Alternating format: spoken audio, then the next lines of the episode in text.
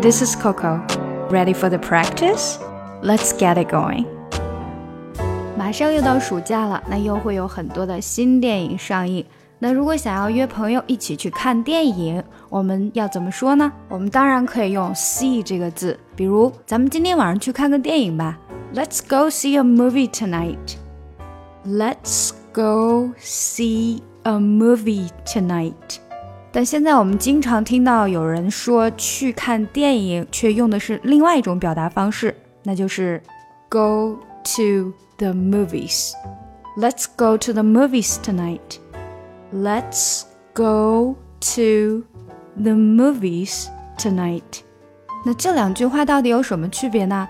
如果你说的是 Let's go see a movie tonight，就是说我们今天晚上去看一个电影，通常你还可以把啊什么电影直接说出来。如果你说 Let's go to the movies tonight，用的是复数 movies，那这句话基本表达的就是咱们今天晚上去看电影吧，去电影院吧。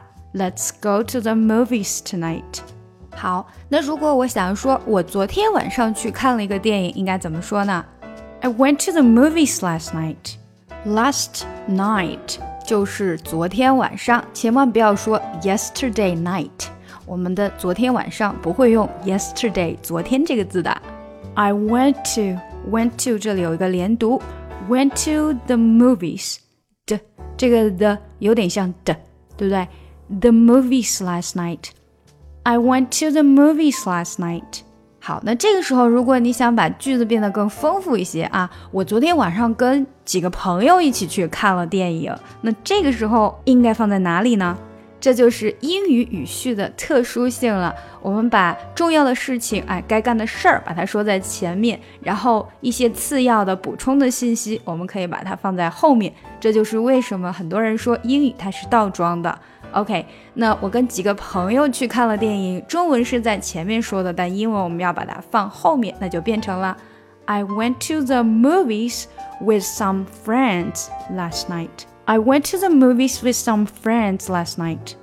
好，那聪明的同学一定会举一反三啦。如果我想把时间换一换呢？比如把昨天晚上变成下班后，那就只需要把 last night 换成 after work, after work 就可以了。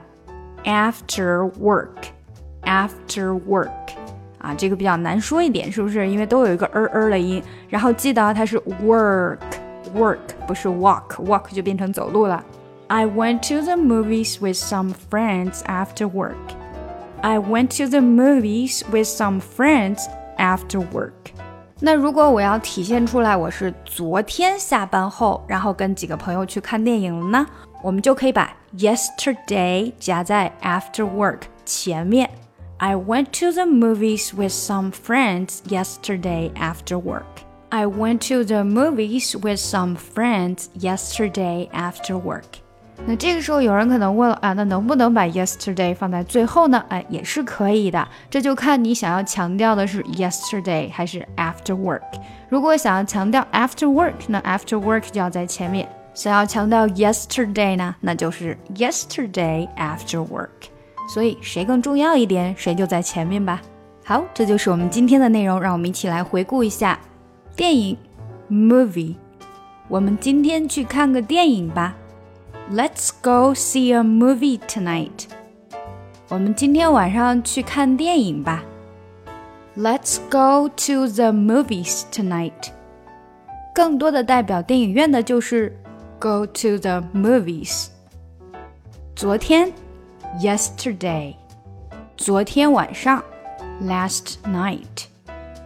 我昨天晚上去看了个电影。I went to the movies last night. 下班后，after work，我下班后去看了个电影。I went to the movies after work。我昨天晚上下班后去看了个电影。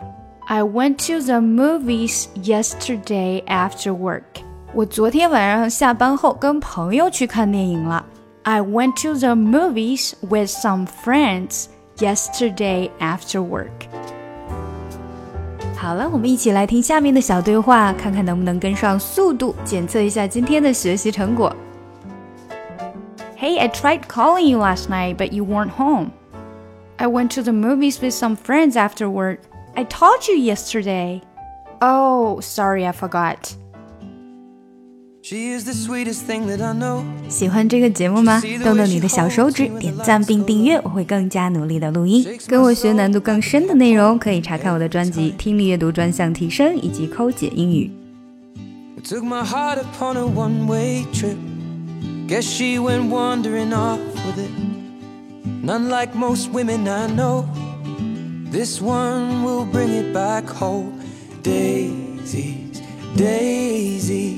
Perched upon your forehead, oh my baby.